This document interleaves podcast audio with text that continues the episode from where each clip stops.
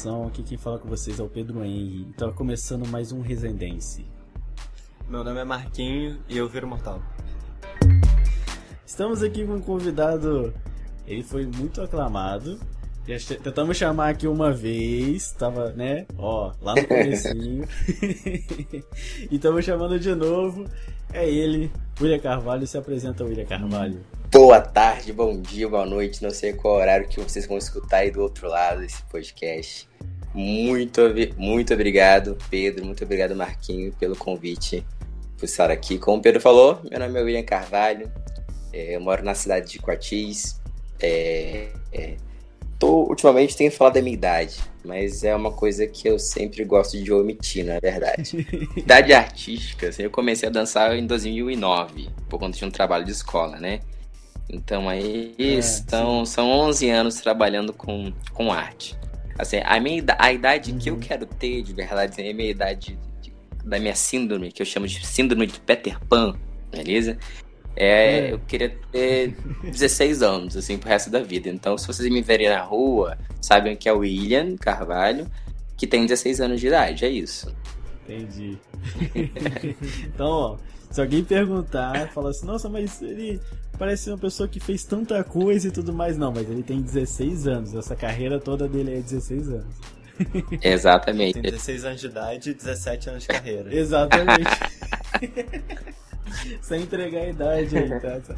Sem spoiler da idade. Spoiler da idade, por favor, sem gente. Sem spoiler, sem spoiler. E, Will, como é que você falou assim, caraca, eu gosto de dançar. Como foi o primeiro, né, o momento que você teve com dança? Olha, tem vários flashes, assim, eu acredito que foi um, um acúmulo de momentos, situações que me, me fizeram a, a, me aproximar do universo da dança, assim. Quando pequeno, eu lembro é, do Michael Jackson, quando veio fazer show uh, aqui no Brasil, eu era muito pequeno.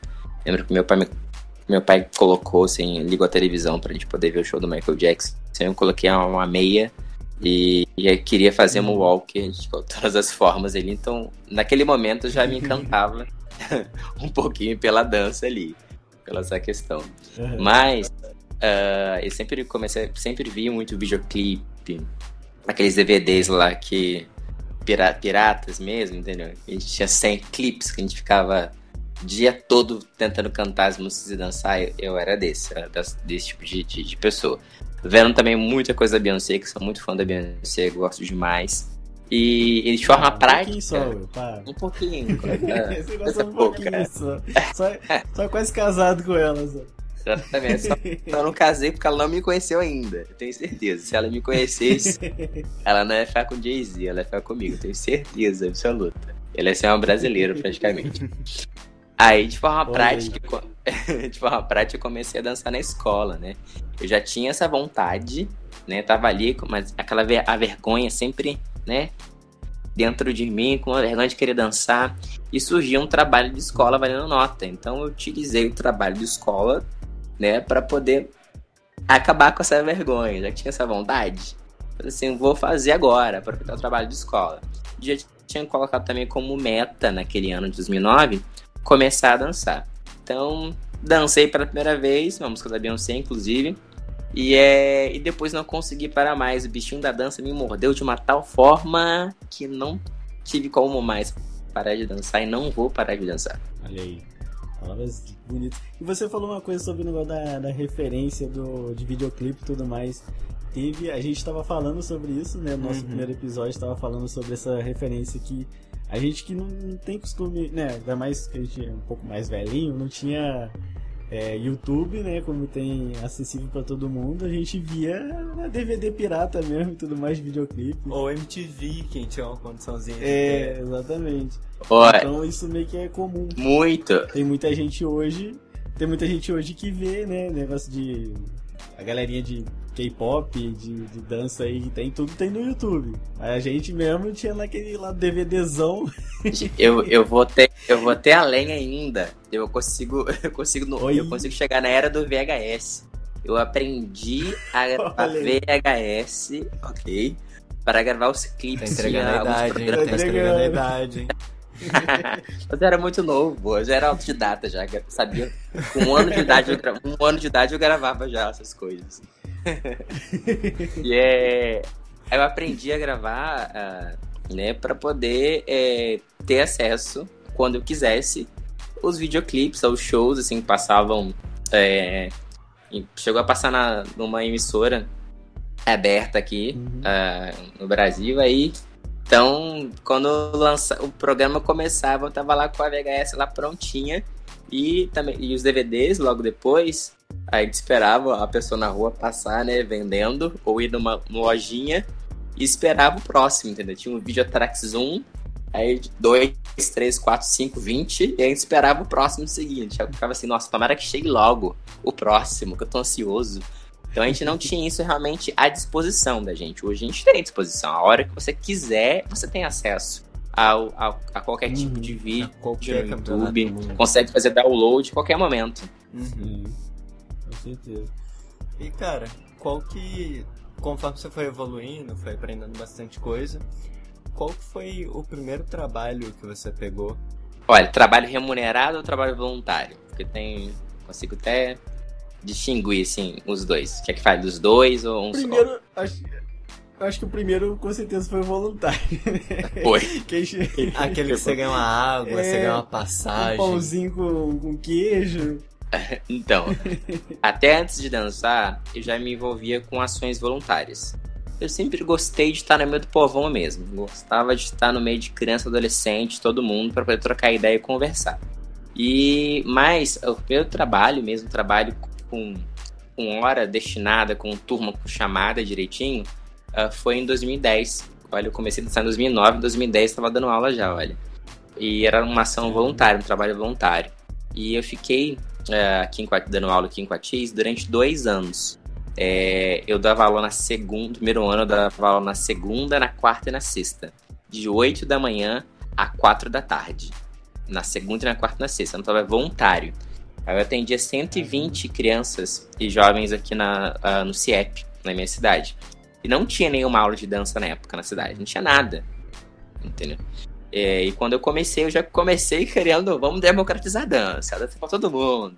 E, e batia na porta, né, do, do, dos secretários, do prefeito, falava assim, tem que ter aula de dança na cidade, todo mundo quer dançar, se não tem nada pro jovem. E ficava assim, batendo na porta, até de fato começar as aulas de dança aqui. É, aí eu tive esse meu trabalho que era, que era é, é, voluntariado, com voluntariado. E aí no ano seguinte, 2011, eu comecei, eu continuei nos mesmos horários, só que fazia só dois dias na semana, ao invés de três dias. Uh, aí logo depois também ganhei uma bolsa em Resende para ser aluno da Academia Mário Periquito, né? E consequentemente também consegui o primeiro trabalho remunerado com dança. A pessoa me chamou Aí eu já ia para Resende Menos fazer as aulas e eu ganhava, teoricamente era para ganhar 120 reais. Só que eu sempre andava com um amigo meu, um parceirão, que é o Wender. Uhum. Então eu chamei o Wender para ir uhum. comigo. E aí, aí a gente dividia esses 120 reais por mês. A gente era 60 para ele e 60 para mim. Então o primeiro trabalho foi assim, ganhando 60 reais por mês é, com a dança. Como é que a, a Mário Periquito, né, a academia, conseguiu achar você? Olha, eu sempre, na verdade, assim, eu que achava as oportunidades. É, eu, atrás, eu, né? eu sou muito, é, eu sou muito desses de, é, eu quero alguma coisa, eu crio uma meta, eu preciso elaborar ações, eu preciso ir de encontro uh, para conseguir essa meta, esse sonho. Uh, para fazer isso virar real, a gente tem que se movimentar. Né? Uh, a gente tem que uhum uh, de fato, ir, ir até as oportunidades. Eu já sabia da Mário Periquito por conta de um curso que eu tinha feito uh, em 2010 mesmo. Uh, fiz um curso de elaboração de projetos e captação de recursos do Sebrae. Aí lá eu conheci uma, uma mocinha chamada Tereza Mendes, que hoje tem um projeto bem conceituado na região, que é o Dance Magia. E, e conheci um outro cara chamado Eliel. É, o Eliel falou assim: Olha, tem uma amiga chamada Kátia Periquito. Ela tem uma academia lá em Resende, é muito boa, ela dá bolsa e tudo mais. Eu fiquei com isso na cabeça, né? Aí eu pedi o um endereço para ele e tudo mais. E quando a situação da dança aqui no meu município ficou é, difícil de, de, conviver, Eu falei assim, eu vou até Resende, eu vou até Resende sim para poder pedir bolsa. Aí eu peguei, peguei um, um netbook emprestado de um, de um, de um amigo, coloquei um, um vídeo, e o vídeo na época era MP4, tá? Sabe, sabe aquele vídeo ruim? Você não vê a cara de ninguém, só vê tudo granulado, assim. tudo Isso. quadrado. Tudo quadrado. É esse, esse tipo de vídeo que eu levei pra padrão da academia, do lado da, casa de periquito, ver, enxergar o grupo todo dançando e eu pedi bolsa. Falei assim, olha aqui, é. esse aqui é o meu grupo. Aí eu mostrava o vídeo, né, tipo, achando que era o grupo, assim, né, tipo... É, Royal Family, assim, era uma coisa sinistrona, olha aqui, ó, meu grupo. Depois você pode pagar para de 100 mil, você, tipo assim, né, achando que era, tinha a técnica possível de danças urbanas e seria desejado, né.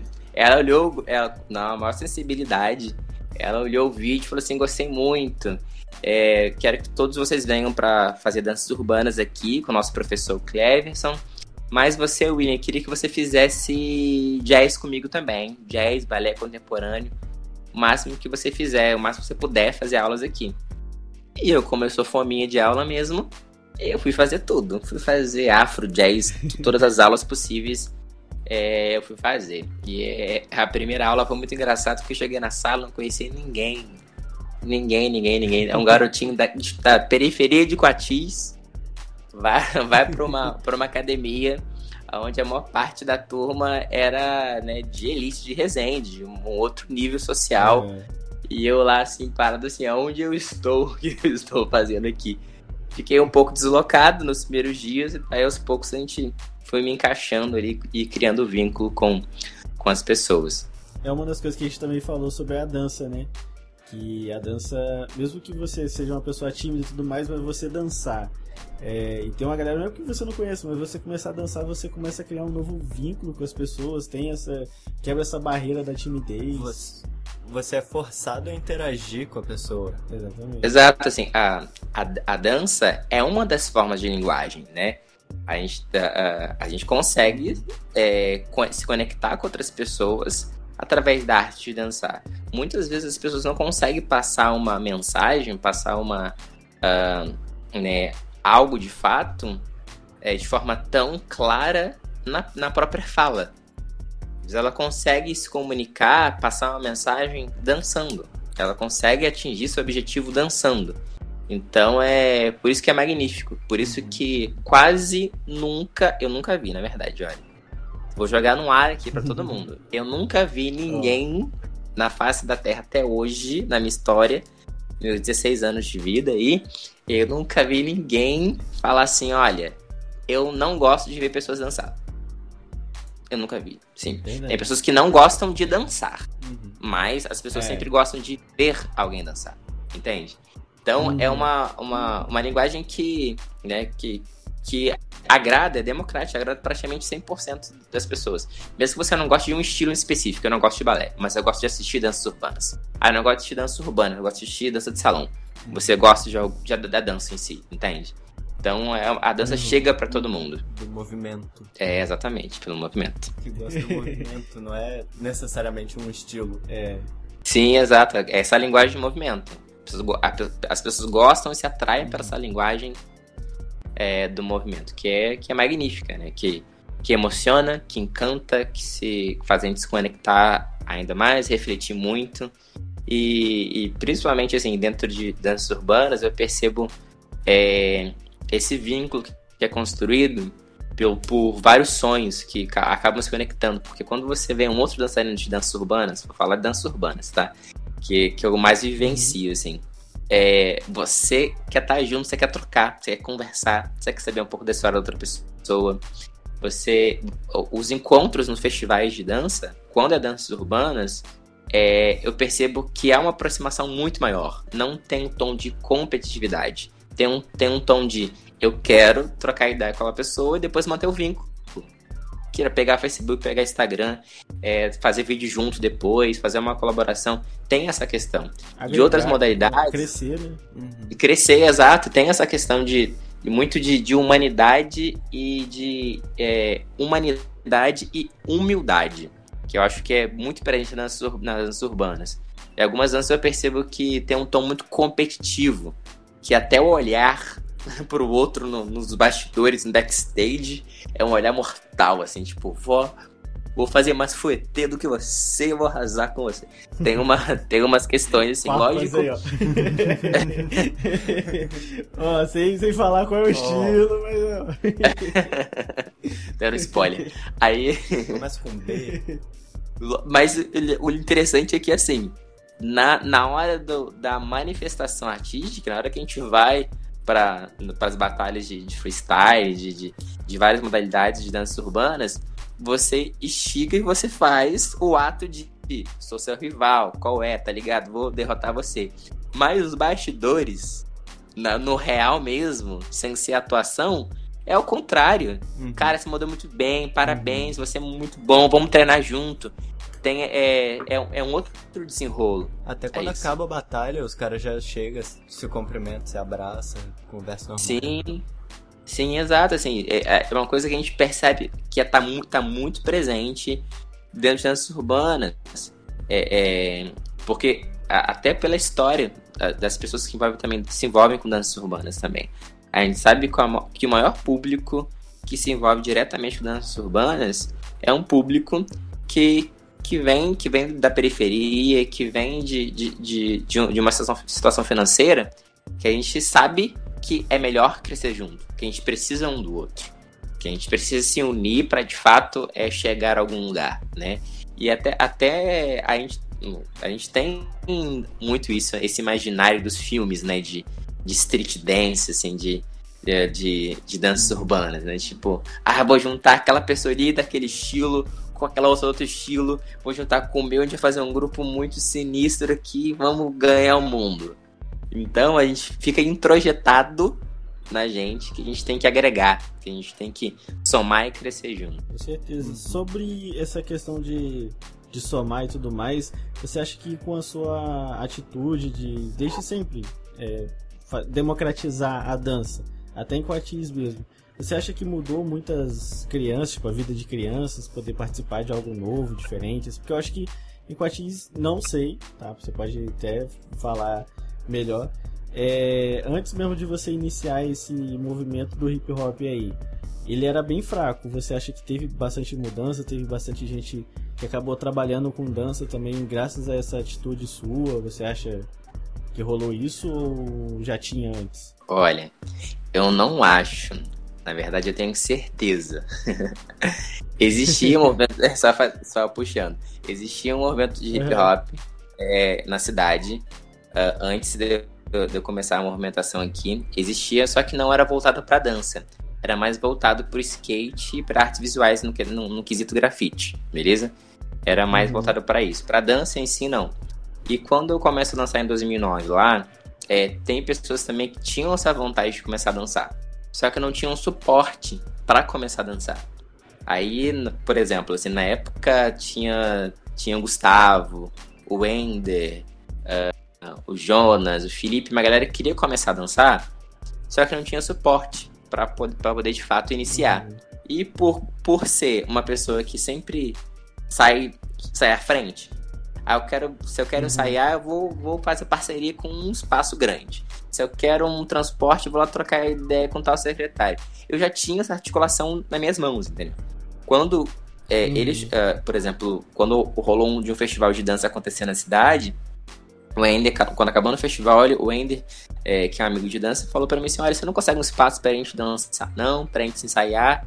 Eu falei assim: consigo, consigo sim um espaço para você, pra vocês ensaiarem. Aí eu consegui um espaço ali, o grupo deles foi crescendo, depois eu criei um próprio grupo, que todo mundo se, é, se juntou no mesmo grupo. É, e hoje, por exemplo, essas pessoas que começaram lá em 2009, com esse grupo, é, praticamente todas são formadas, entendeu? Assim, nenhuma delas está envolvida em nenhuma, nenhuma questão de, de facção ou nenhuma uma questão de, de estado de vulnerabilidade social. A gente tem o Enter que tem pós em pedagogia. Né? A gente tem o Gustavo que está terminando agora jornalismo. Uh, o Filipinho é professor de, de, de é, educação física. Uma outra pessoa que participou do grupo também é a Mayara, professora de educação física também. Uh, e depois vieram outro, outras pessoas. Vieram o Ronieri, que também é amigo daqui. Vieram, uh, vieram a Monique, que hoje está terminando pedagogia também. que é também sindicalizado em dança. Uh, vieram outras pessoas que também é, é, é, pôde passar por esse processo do, das, minha, das minhas aulas, da, das minhas falas, que conseguiram captar essa perspectiva de mudança de vida através da dança, né? E lá em, naquele projeto lá também em 2010, lá no CIEP, inúmeras, inúmeras alunas minhas fizeram educação física e estão fazendo educação física. Então, é, uhum. é, porque é o mais próximo à nossa realidade aqui. Né? A, gente, nesse, a, gente, a gente precisaria de uma faculdade de dança aqui na, na nossa região, né? ou pelo menos um polo de sindicato de dança para as provas serem, serem ministradas aqui, algum curso de, de início de profissionalização, porque a educação física ela te dá né, um, um, uma, uma, uma, uma, uma possibilidade de ser educador físico, mas não te forma enquanto artista, né? É, enquanto dançarino mesmo. E na faculdade de dança você tem esse conhecimento mais específico. Né? Falando propriamente de lei, assim, o educador físico, o, o, o, órgão que controla a educação física, que é o CREF, não atua na arte, não atua na dança. Quem atua dentro da dança uhum. é, o, é o sindicato de dança, por conta da lei do artista. Então, assim, o mais próximo da realidade aqui é fazer a prova do sindicato presencialmente no Rio, ou análise de documentos, ou fazer uma graduação em, em pedagogia para poder ministrar aula, uh, ou educação física, entende? Então, eu já eu percebo essa transformação, sim, é, é, através da vida das pessoas. Também perce, percebo que, é, que a, a, dança cresceu muito no, no, no município.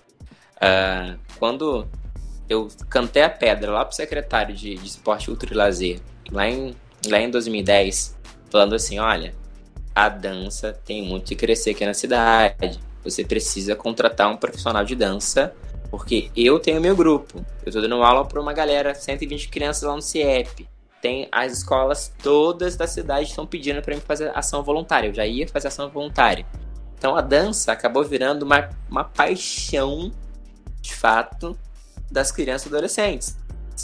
Então eles queriam mais aulas, uhum. queriam aprender, de fato, né? E, é, e, a dança acabou se tornando uma das maiores é, aqui na cidade. A gente fez um mapeamento no final do ano passado, mapeamento artístico, que a dança acaba sendo o terceiro, a, a terceira manifestação artística, manifestação artística no município, é, que tem mais uh, artistas. A gente tem maior proporção artesanato, depois uhum. os músicos e depois a dança.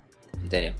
É, e eu acho que a gente pode crescer ainda mais dentro da cidade aqui. Houve um boom realmente. E nos eventos agora que tem de, de, de danças urbanas ou da cultura hip hop, a dança sempre marca presença. E, e, os profissionais que começaram, né, que hoje são profissionais, mas uh, as pessoas que começaram comigo lá no início são os profissionais que hoje são referência dentro de danças urbanas na região. É da hora pra caramba. Eu vejo aí que você tá falando sobre a questão de é, as pessoas que começaram né, ali contigo. Você foi passando as aulas e tudo mais, que acabou pegando um meio que pudesse, como eu posso dizer, agregar mais no. Até poder passar a aula, né? Dar aula também, como você dá aula, de forma diferente, né? Cada um foi pegando um jeito e tudo mais. É, eu queria saber. Que... Posso fazer, posso até, até, posso até fazer uma adenda aqui rapidinho. Você está aí do outro lado. Ah. A gente tá trocando essa ideia Sim. aqui. Inclusive você, você mesmo, Pedro. A gente, a gente é, participou junto da companhia que eu criei, né?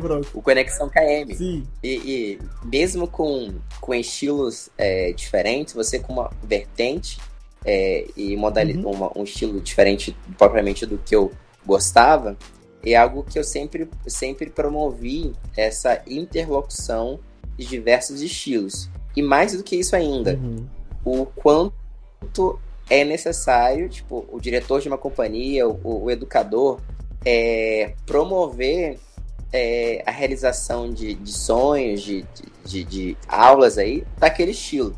Quando eu percebi qual era o seu estilo, qual era a sua referência, as primeiras coisas uhum. que eu uhum. procurei fazer, vamos, vamos tentar levar ele, o Pedro ou o Lucas, para alguém que seja da referência que eles queiram absorver mais ainda.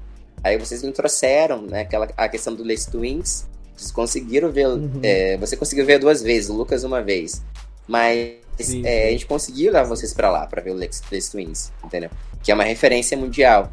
Então, a mesma coisa do Wender, ele queria participar do Red Bull, então eu fiz questão de ajudar ele para Red Bull. É, então, essa, esse, esse trabalho de entender os anseios de cada dançarino é algo que eu pratico muito, entendeu? Para poder motivar mais ainda e, é, e fazer aquele próprio dançarino se tornar referência do seu próprio estilo. Sim, sim. É pior que é verdade. Você fez essa. Né, como que eu posso dizer? É igual a, a partezinha da, da Monique. Quando você chamou uma dançarina, que agora eu esqueci o nome, me desculpe, é a dançarina que eu esqueci o nome. Ananda. Que ela foi Ananda, Ananda Ruiva. Isso. Isso que eu vi que você fez aquela, né, tipo assim, Monique, a, a, pega com ela e tudo mais. Eu sempre vi que você tem essa, essa, como que eu posso dizer, uma realização. Você quer que realiza, a outra pessoa realiza aquilo que você gostaria. Tipo, você gostaria de estar dançando do lado da, da Beyoncé. Mas como você sabe que não é tão fácil assim, você faz com que as pessoas sintam a mesma coisa. Exato. Entendeu? É, essa é, então eu acho é, isso muito legal. É, é, é quando você, é, você acaba praticamente seu tempo de dançarino para ter uma, ser uma potência assim. De, de, dançarino, você entende se você tem um papel enquanto educador. Eu sempre tive isso, na verdade, até antes da dança. É, quando Sim. você, enquanto educador, consegue promover uma, uma uma realização para o seu aluno, é como você estivesse também se autorrealizando. E eu sinto isso, entendeu? Quando eu vejo um aluno meu é, é, no momento de realização, eu sinto a mesma coisa. Eu sinto aquele mesmo êxtase, assim, tipo, nossa, que legal. Isso é muito massa. Eu gosto de estar nos bastidores e ver isso, entendeu? Ver, ver esse olhar, ver esse brilho de, de conquista uh, dos alunos. Essa parada que você falou eu acho importante, porque bastante lugar que eu já vi falando sobre aula de dança, como melhorar como professor e tudo, os caras sempre falam que a aula é sobre o aluno, não é sobre você. Sim, exato. Então, quando seu pensamento está focado em realizar o sonho do aluno, você está no caminho certo. Exatamente, exatamente. A, a, a, educação, de modo, de modo geral, tem parte do princípio mesmo de entender a realidade da, daquele, daquele educando, do aluno. Então, você entender os anseios, entender a realidade dele, a partir daí você consegue construir.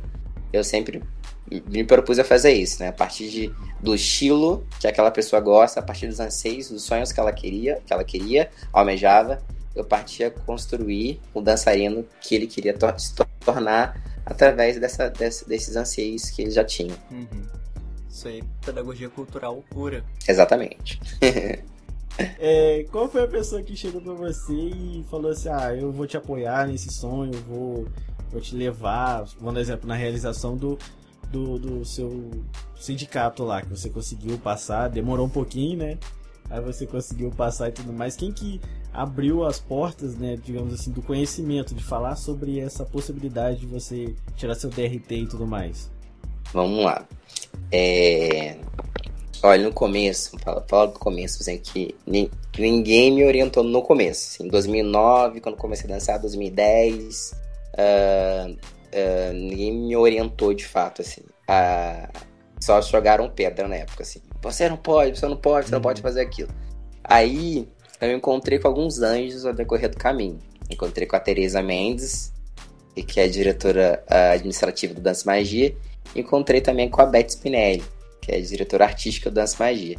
A Beth sempre trabalhou no sindicato de dança e hoje atualmente ela é presidente do sindicato. Ela que me deu esse start. Você pode se profissionalizar, garoto. Tá perdendo tempo. Desce pro Rio vai fazer prova. Aí eu fui, fiz a primeira, não passei. Aí deu aquele negócio, né, de ai, não passei, o que, que eu vou fazer? E eu gosto muito de lidar com as adversidades, né?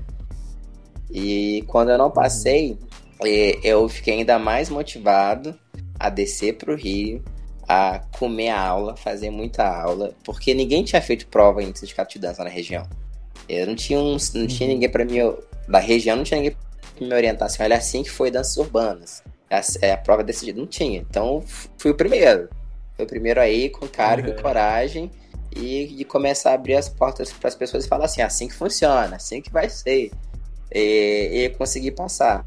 E lógico que para poder fazer a, a, a, prova, né, que é toda cercada de, né, do, do nervosismo também, você vai, chega lá, tem três jurados surpresos, tem um coreógrafo surpresa, você não sabe quem é, qual estilo que vai ser. Você entra na sala, aí você se depara com vários dançarinos que, que comem aula de graça no Rio, muitas das vezes, porque esses profissionais de ponta do Rio de dança ah, participam de alguns programas e projetos que dão aula de graça para as pessoas, além dos estúdios também. É, e você chega lá e você não sabe o nome dos do jurados, você não sabe o nome do profissional de dança. E eles sabem assim, ah, fiz aula com ele semana passada. Ah, ele é desse estilo tal. Ele apareceu o programa tal. E eu não conhecia, não tinha vínculo com nenhum, entendeu? Fui na cara e na coragem aqui na minha realidade no interior do estado do Rio de Janeiro, sem internet direito em casa. Então eu não sabia de nada, entendeu? É, aí, é, quando eu tive esse choque, no, na segunda eu já fui, já cheguei assim, eu sei quem é o jurado tal. Pesquisei a vida de todo mundo do Rio de Janeiro, sabia todo mundo que era profissional, que era não era, quem era, quem era bom coreógrafo, eu pesquisei total. E para fazer isso, para mim descer pro Rio, para mim fazer as provas, lógico que tive várias pessoas que me apoiaram diretamente com, com dinheiro aí financeiramente, né? Minha família, minha mãe me ajudou muito nesse sentido. Também vendi, eu é, vendia bombons, paradas assim, então juntava um dinheirinho já, e descia pro Rio. Quando chega um workshop de graça, era eu descendo pro Rio ali, pagava a passagem, fazia workshop, corria pra rodoviária para não perder o último ônibus, porque era o dinheiro da passagem mesmo, pra poder voltar. Não tinha esse negócio de, de hostel, de hotel, não. Era tudo contadíssimo. Tudo contado, tudo contado. Dinheiro da água, da, é, aula, água é. e dinheiro pra voltar, entendeu? Eu lembro até quando depois que você conseguiu, né, é, o carro e tudo mais, que você falava que todo final de semana você ia pro Rio lá pra poder fazer aula e tudo mais, conheceu muita gente. Levou Exato. eu e o Lucas também, junto com a Monique, pra poder conhecer. A gente se amarrou porque a gente que tá aqui tá, tá acostumado com a mesmice, né? Então, uhum. como você falou Pra você chegar lá e repetir umas duas, três vezes, pô, tranquilo, mas você já voltou com uma experiência que uma outra pessoa que for lá para fazer já sabe, entendeu? Exato. Então você foi, tipo, o primeiro para abrir portas para muita gente também, que nem imaginava que era possível fazer isso.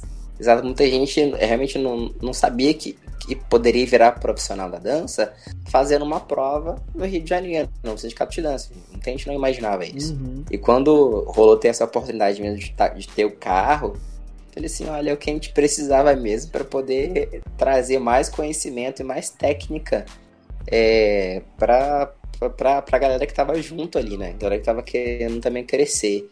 É, eu tenho, eu tenho outra uhum. meta ainda que é trazer esses profissionais lá, né, com mais constância para a região, né? Não ir ir para lá, mas trazer eles de encontro para nossa região, para que a gente absorver mais técnica e depois a gente ter um polo, né, aqui de dança a, a ponto de não precisar mais de buscar referência de forma é, constante, entendeu? A gente vai lá estudar, o, o estudo tem que ser contínuo.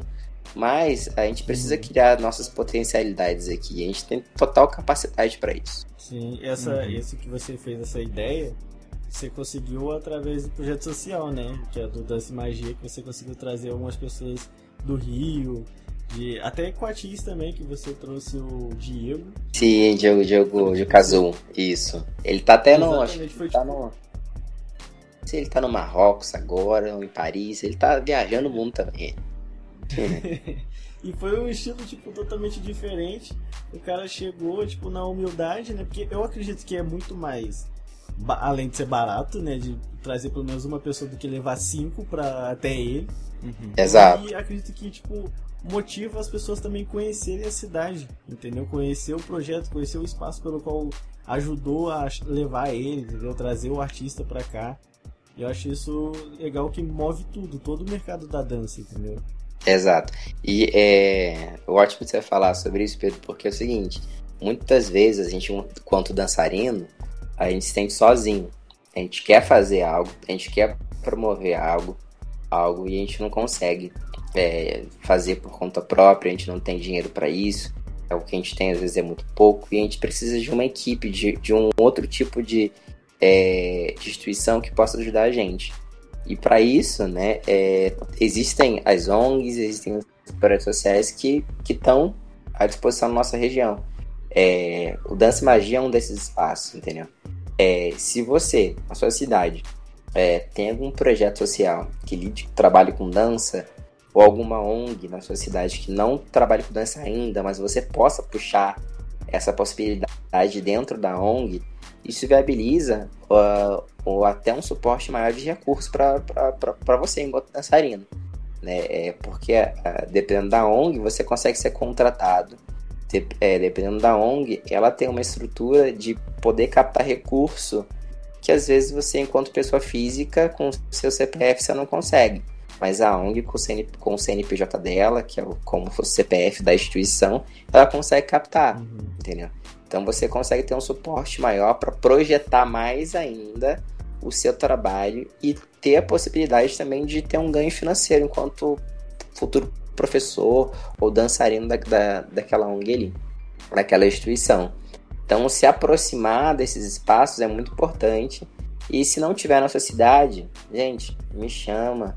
Chama Topedo, chama todo mundo aqui, ó. Chama o Marquinhos que a gente vai até você, a gente troca uma ideia para tentar de fato viabilizar isso, porque dá para criar, dá para a gente criar projeto social, dá para a gente criar uma ONG, é, dá para fazer parcerias, dá para estender, por exemplo, o e Magia à sua cidade, entendeu? A gente pode criar um novo, como a gente pode também estender o Dança Magia. É possível fazer isso, criar uma parceria, tá? É, para dentro do seu município também ter uma atividade como essa, entende? Então é, é, é, é importante a gente é, ter outras formas de se inserir é, no mercado de trabalho, de democratizar né, a, arte dançar. Quando a gente fala também de, do setor artístico, setor aí da dança, é, realmente, quando você traz um profissional de fora, ainda mais se ele tiver visibilidade ali, é, você acaba divulgando a sua própria cidade. Você acaba divulgando o espaço que você trabalha, acaba divulgando a ONG que você trabalha, a academia que você trabalha, né? É, e faça aquele profissional que vem de uma outra realidade conheça a sua própria realidade, aonde você vê as suas dificuldades, uh, como é. Porque eu lembro, o primeiro, primeiro workshop que eu trouxe na, na cidade de Coatis foi com o Felipe Ursão. É, ele é um excelente profissional também. Uh, foi até co-coreógrafo da, das Olimpíadas. É, e ele, ele fazia um pequenos vídeos. Uh, pequenos não, passava de 5 minutos alguns. É, ele colocava trips e o nome da cidade. E ele já tinha passado em Patis uma vez com um outro festival, que nem era o workshop dele, era um festival que ele fazia parte. Aí ele é, fazia trips, sei lá, Niterói, trips é, Maranhão, Salvador. Eu ficava assim, um dia ele ia fazer trips Quatis, vou trazer ele aqui em Quatis. Montei todo um programa, busquei dinheiro com comércio, fiz rifa aqui, vendi o celular ali, tinha um celular na época, é, eu vendi meu celular real, gente, para trazer o Felipe Ursal aqui, que esse celular durante um tempo. Aí consegui trazer o Felipe Ursão, e quando ele veio, além de dar a aula, ele filmou várias partes da cidade que acabaram projetando a minha cidade para um público que seguia ele, entendeu? Eles sabiam que existia uma linha do trem que, que divide a cidade é, socialmente. Eles sabiam que tinha uma linha do trem, sabiam que tinha uma estação, sabiam que tinha uma academia, que tinha uma escola de projeto social que eu, que eu dava aula. Então muita gente ao redor ali dele também procurou saber quem que era Coatis, isso é interessante para a gente colocar a cidade no mapa, para a gente é, pensar na possibilidade de é, pensar e concretizar a possibilidade de, de ter novas ações na nossa própria realidade.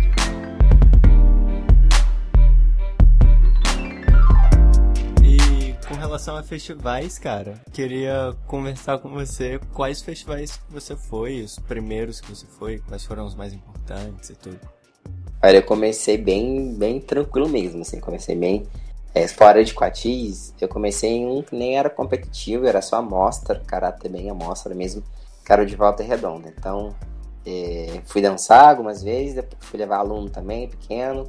Aí, a primeira experiência competindo, o Pedro participou dessa primeira experiência competindo, que a gente foi para Cabo Frio. Olha aí.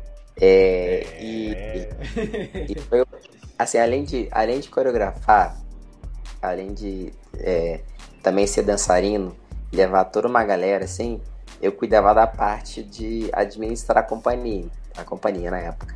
Né? Então é toda a parte de orçamento para conseguir ônibus, conseguir alimentação tudo mais, eu desenrolava ao mesmo tempo que estava coreografando e dançando.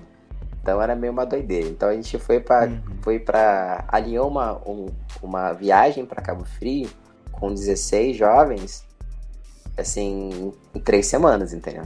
O festival surgiu pra gente, boom, e tinha acabado de fazer uma parceria por, com o Conexão existe, é, é, ia existir, independente de Dança Magia ou não. Dança Magia abraçou a companhia abraçou a companhia e a gente colocou como, como parte do acordo essa participação em festivais.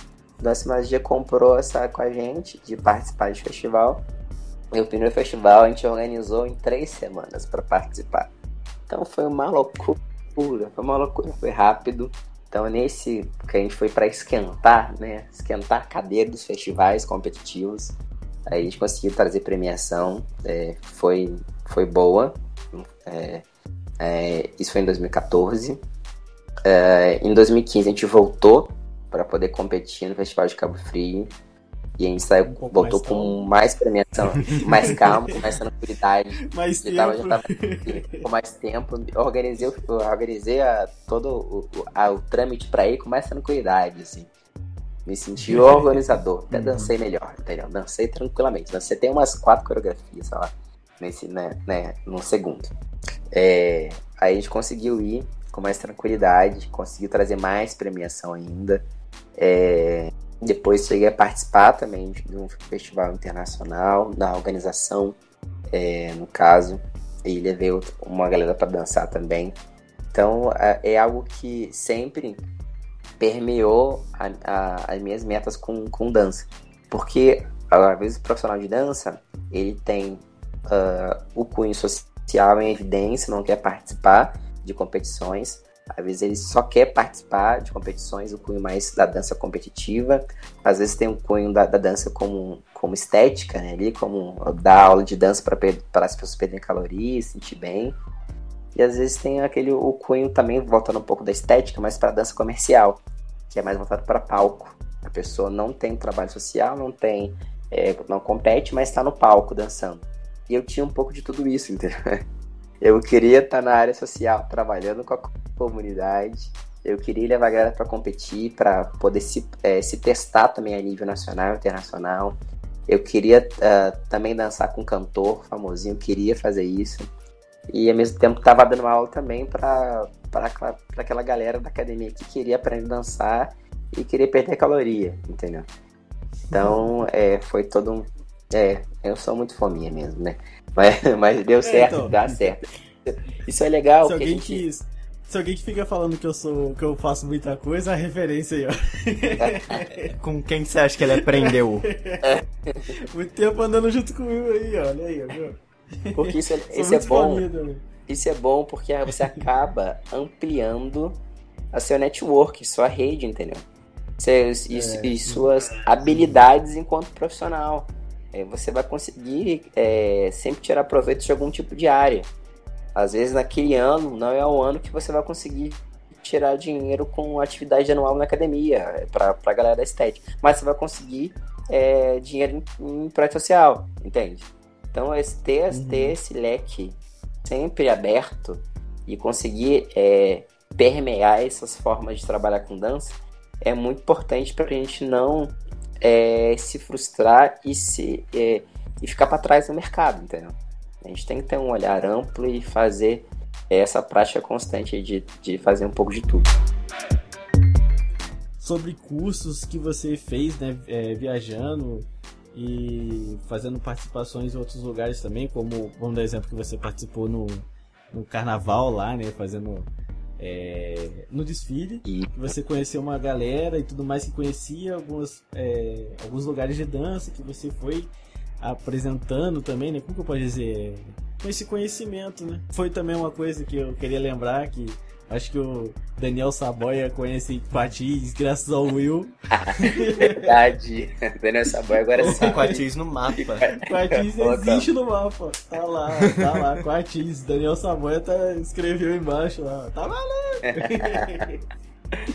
então eu queria ver, tipo assim, as suas participações, pessoas que você conhece, que você acha que. Acha não, que, que agregou tanto em você que você vê como isso uma referência, sabe? Pessoas daqui mesmo, pessoas daí de Quatis, pessoas que você conheceu ao longo dos seus, das suas participações de workshop e tudo mais. Você teria uma pessoa que. Poderia, tipo assim, vou dar um exemplo, passar por uma pessoa que quer conhecer a dança, mas conhece as pessoas que são referência de fora, né? Vou falando aqui Estados Unidos, as coisas assim.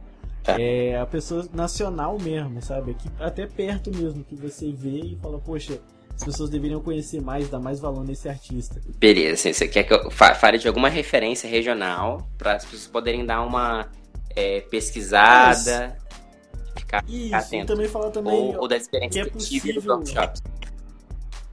Sim, também e também falar também que é possível você é, acrescentar muito mais seu conhecimento, mesmo fora aqui de, né, de, no caso Coatis, Resende, mas também que lugares que você conhece no Rio ou conheceu também em São Paulo, se for o caso, que você possa passar esse conhecimento para as pessoas que estão ouvindo aqui agora. Ah, beleza. Gente, seguinte. Mostrar que tem uma galera não... que pode agregar muito e que é bem acessível. É. Não tenham medo em se jogar nos workshops, porque, é, em realidades que são diferentes um, para vocês, assim. É, é, pra gente aqui do interior, a gente acha que Rio, né, São Paulo é muito distante. A gente está no meio dos dois, dos dois polos aqui produzem arte, produzem é, é, algo que projeta a nível nacional. E quando surgiu essa questão dos workshops, assim, vamos jogar para ver qual é, como vai ser. Workshop e audições são muito importantes a gente fazer para se testar o tempo todo.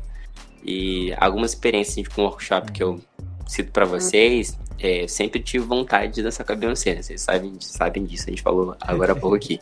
E rolou um workshop em São Paulo, em São Paulo, é, em 2013, com as dançarinas da Beyoncé. Eu falei assim, eu vou eu vou lá dançar com as dançarinas da Beyoncé. Se eu danço com a Beyoncé, eu danço com as dançarinas dela. Aí eu fui pro Tava um pulo, né? Oi? Tava um pulo da Beyoncé, pô. Olha aí. Tava um, tava um pulo da Beyoncé. Falei, tá, olha a rede ali, ó, diretamente, meu. Podia até casar com alguma delas ali pra ver se chegava mais rápido ali na Beyoncé. Tentei, mas não deu certo, mas tudo bem. mas eu fui. Uh, pro workshop e falei assim, olha, tem que ser notado nesse workshop pela dança e pela mais alguma coisa, né? Levei um ursinho pro workshop para poder escolher uma dançarina para poder dar. E falei assim, vou dar meu nome na dança. Tá, cheguei lá, fiz o workshop, tentei deixar o nervosismo não falar mais alto, a gente tem que pensar mesmo. E fiz o workshop, foi maravilhoso, foram quatro horas que parece que passaram em cinco minutos, entendeu? Com, com, com três coreografias muito massas. E é. E eu conheci uma das dançarinas da Beyoncé, que é a Rajiba. E, e é muito boa, ela é muito boa. E a gente criou vínculo real depois de lá, entendeu? É, eu não sabia falar inglês, pedi pra uma pessoa do meu lado a me ajudar, entreguei o ursinho para ela. Né? Ela ficou me olhando dançar, tipo assim, olhando dançar. Falei assim: olha, tá, tá olhando dançar, tá legal, tá legal, tá legal. E no finalzinho de tudo, ela veio, ela veio até mim e passou o e-mail dela. Você me, é, ela perguntou se tinha Instagram na época. Eu não tinha Instagram na época. É, muito alienada ali, só tinha Facebook e tudo mais. Aí é... Hoje em dia tem três, mas tá bom. Hoje em dia tem uns quatro Instagram. Né? Twitter tem, tem tudo agora. Mais um, o Pedro tem cinco. ganhei, Will, ganhei de você. Ganhou, ganhei. Vai, vai lá.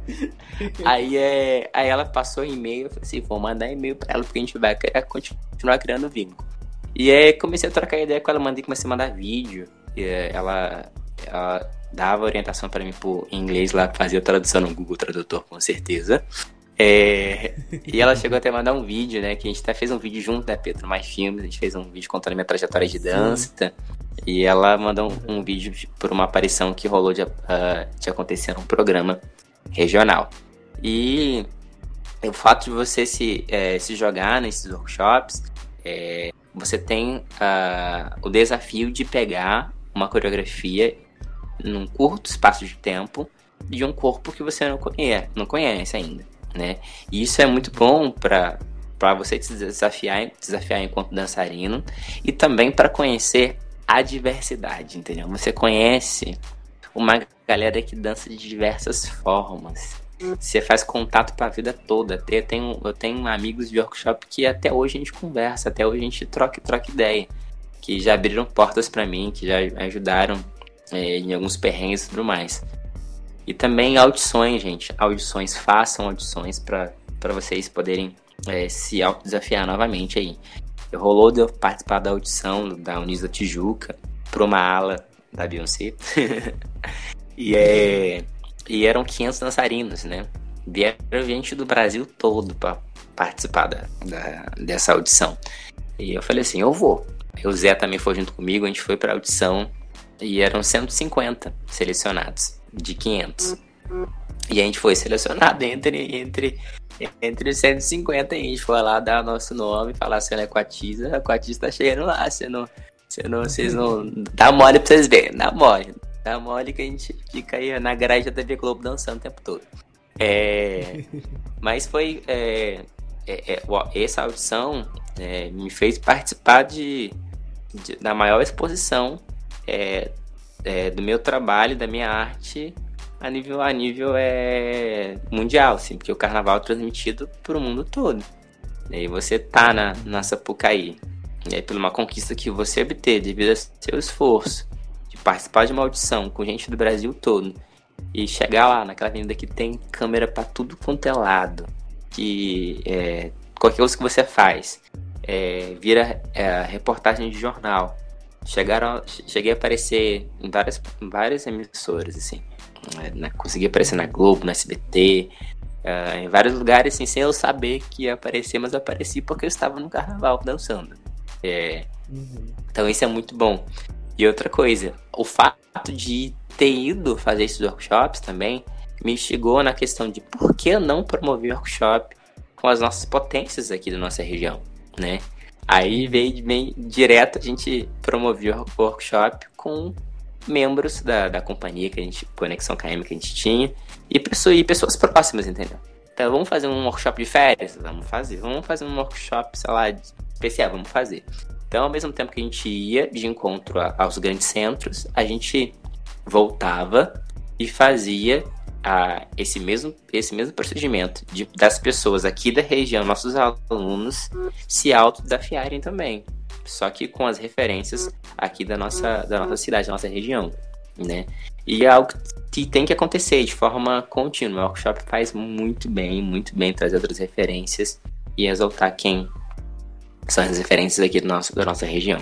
Com certeza. Falando sobre esse negócio de referência, aula, workshop, a gente finalizar um assunto que, né, querendo ou não, a gente falou no nosso primeiro episódio, mas a questão, o que, que você achou sobre essa mudança praticamente mundial, negócio do coronavírus, né, que fez com que a gente, como professor de dança, que tem o costume sempre estar tá, sempre atento com os alunos é, presencial, presencialmente, né? E agora teve que mudar totalmente o jeito de dar aula para poder motivar, né, principalmente as crianças a quererem continuar a dançar. Assim, o que, que você acha que mudou para você? Se você acha que foi tranquilo, se foi uma parada 100%, né? Uma, coisa, uma mudança 100%? Como é que foi? Então, olha, houve realmente uma mudança, um novo, um novo jeito de mostrar o trabalho, de fazer o trabalho chegar até as pessoas. Assim, tem vários pontos que dá pra gente tocar em relação a isso. Assim, é lógico que, houve, é, infelizmente, tiveram companhias, tiveram é, academias que fecharam por conta disso. Né? O nosso trabalho enquanto artista depende muitas vezes da quantidade de pessoas que a gente está atendendo. É, Para a gente ter uma, um lucro financeiro, a gente precisa de uma, uma sala cheia de pessoas. Para a gente ter um, um, show né, interessante e lucrativo, a gente tem que ter uma plateia lotada. Né? Não dá para fazer uma, uma, um show e ter cinco pessoas. A gente não vai ter retorno né, para isso. Né? Existe toda uma cadeia de produção, desde lá o cara do apoio, que vai colocar o microfone, que vai, vai suspender o palco, até a hora do artista poder chegar e, e, dançar, fazer sua arte e tudo mais. E desde também daquela pessoa que vai fazer a roupa do figurino para aquela pessoa. Então, é, existe, é. É, houve uma quebra no ciclo de produção artística no Brasil e no mundo todo, que acabou ruindo com várias pessoas que vivem do setor artístico. O nosso setor é enorme e movimenta muito dinheiro, né? Muita gente acha que é só aquele momento da arte tá ali, você vê que, uh, que, que é o que é, mas só que não é. Né? Existe toda uma cadeia por trás, como disse para vocês, de costureira, da galera da alimentação, que vai produzir às vezes um, um, um lanche para as pessoas, ou a padaria que está perto, porque vai, ser, vai se movimentar as pessoas para poder ir no teatro, que é do lado da padaria. As pessoas vão lá naquela padaria comprar alguma coisa. Então, o setor artístico movimenta, traz muito lucro para vários setores também, para a comunidade. E a gente, enquanto dançarina aí, a gente perde é, por conta da nossa frequência de treino a gente, é, presencialmente, a gente tinha uma frequência de aulas de treino. E a gente acaba é, se isolando e muitas pessoas não têm na sua própria casa uma condição de poder treinar e ensaiar. Entende? E, é, isso acaba limitando as pessoas. E quando uh, a, as lives começam, as lives começam a acontecer, a gente tenta, tenta democratizar a dança, a arte ali através das lives, mas só que nem todas as pessoas têm acesso à internet e nem todas as pessoas têm um celular com qualidade ou espaço de armazenamento para suportar uma ver uma live, entende? Então são várias questões que acabam é, afastando as pessoas de um processo que é para evoluir. E para uma outra ótica, no sentido de que a gente, quando profissional, a gente acabou se reinventando também. Para atingir todo mundo? Não. Mas a gente conseguiu se reinventar usando as lives, usando as vídeos, a vídeo, vídeo aula, usando é, show live, usando um pouco de tudo é, uhum. para poder conseguir sobreviver, né? A gente sabe, né, Pedro? Porque a gente dá, a gente dá, deu aula esse ano uh, por vídeo, vídeo aula. A gente fez vídeo aula e a gente, a gente perdeu alunos que são muito bons, que podem evoluir muito, mas não se adaptaram à questão da aula online né? É, é, é algo que a gente vivenciou na prática aí. Então, eu acredito que o, o, o Covid-19 é, veio, sim, e, a, e a, acabou acometendo nosso setor artístico, a gente, quanto dançarino, atrapalhando o setor financeiramente, atrapalhando nossa evolução enquanto, enquanto artista, mas uh, também trouxe uma, uma, outra, uma outra possibilidade de usar o mercado, né? Através da internet, através das questões de, de videoaula que a gente pode uh, se tornar um pouco mais técnico e usar como plus. Quando a gente retor retornar, a vacina vai chegar, se Deus quiser, ele vai chegar. É, viva o Butantan, aliás. É, é, quando a gente retornar, a gente tem que continuar com essas aulas presenciais, práticas, workshops, ensaios, tudo isso.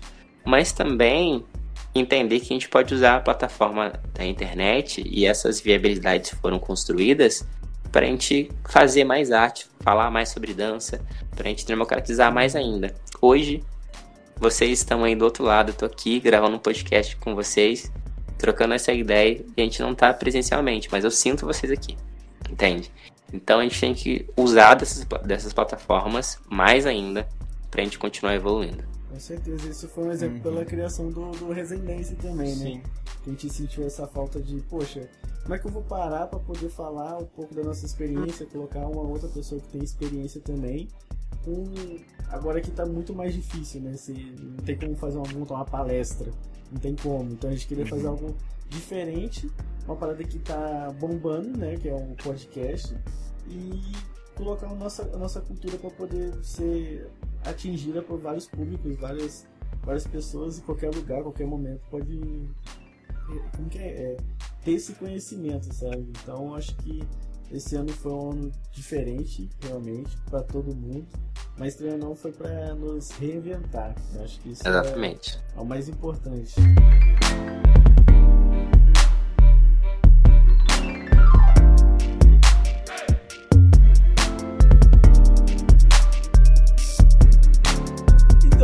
Quer agradecer. E esse bate-papo foi um pouco rápido, até porque eu acredito que você deve estar um pouco atrasado, que a gente segurou só um pouco, uns seis minutos. E, e é isso. Agradeço pela sua presença. Eu que agradeço. Obrigadão mesmo pela participação. Eu que agradeço o convite de vocês. É sempre bom ouvir, tipo, a visão de outra pessoa e tal. E é isso. é isso aí. Você quer deixar algum recado? É. Quero sim. Eu, eu queria, Fala queria agradecer, primeiramente, assim, é, é, muitíssimo obrigado pelo convite. É, espero voltar outras vezes para falar sobre várias coisas que queiram me perguntar e tudo mais, porque eu gosto de trocar essa ideia, de me conectar, de trocar uma ideia. Eu gosto muito, gosto de falar nesse sentido e ouvir também. Só gosto de ser um, bom ouvinte também. E desejar muita, muita sorte. É, pode contar comigo é, no que eu puder ajudar o Resendense, o, podem contar comigo no que eu puder ajudar, tanto o Marquinho, enquanto pessoa física, quanto o Pedro também, você, Pedro, é, que tá comigo faz um bom, vários anos aí, é, pra gente crescer junto. A gente pode crescer muito junto e, e, e é, fazendo, uma, fazendo essa conexão é, de, de, de uma evolução em grupo, né? uma, evolução, uma evolução enquanto comunidade que acredita no poder da dança, acredita no poder da arte, a gente pode tornar nossa, nossa região uma referência, a gente pode alcançar e chegar a outros patamares que a gente talvez não consiga imaginar agora, mas é possível. E você que está aí na sua casa escutando agora esse podcast, acredite em você, acredite nos seus sonhos, nas suas metas e conte comigo, conte com a gente para o que a gente puder somar é, com vocês. E aproveita também peço para vocês me seguirem nas minhas redes sociais. Se vocês quiserem uh, conhecer meu trabalho com. Né? e conhecer, conhecer um pouco do meu trabalho com dança, vai lá no Instagram, arroba WillDance. Se você quer conhecer meu trabalho na política, Will Dance BR. A dança não sai, tá, gente? A dança fica nos dois. Por isso que o dance fica lá. Porque a dança chegou primeiro e a política chegou depois. Tá? Então a gente vai continuar com a dança pro, pro resto da vida. Tá aí no Facebook lá, só digitar William com N de navio, William Carvalho. A gente vai se conectando por lá. Abração. E ó, tá chegando o estúdio aí do Residência. E vai ter uma, um presencial ainda, hein? Ih, pode chamar que a gente vai. Coronga aí. Coronga finish nós stage. Oh. Vou fazer até freezer. Vou fazer até freezer. Ó, oh, aí sim, oh. Caraca, foto de capa. Quer falar mais uma coisa, Marquinhos? É, só isso mesmo. Agradecer a todo mundo que ouviu a gente aí até agora. Um abração pra todos, né? Tem um um bom dia, uma boa noite, boa tarde, ao contrário. bom fim de semana. Natal, ano novo. Carnaval, parabéns. E carnaval também, é. Tá chegando, né? E valeu, galerinha. Não deixa de se inscrever aí no nosso canal do, do My que tá. Se Deus quiser, ainda vamos estar tá no, no, no, YouTube como Resendense. No Spotify, uhum. Resendense no Instagram oficial Resendense e no meu tatuagem Resendense. Resendense. Não, só porque eu queria falar Resendense mais uma vez. É. então é isso. Valeu. Valeu. Abraço, tchau, tchau, gente.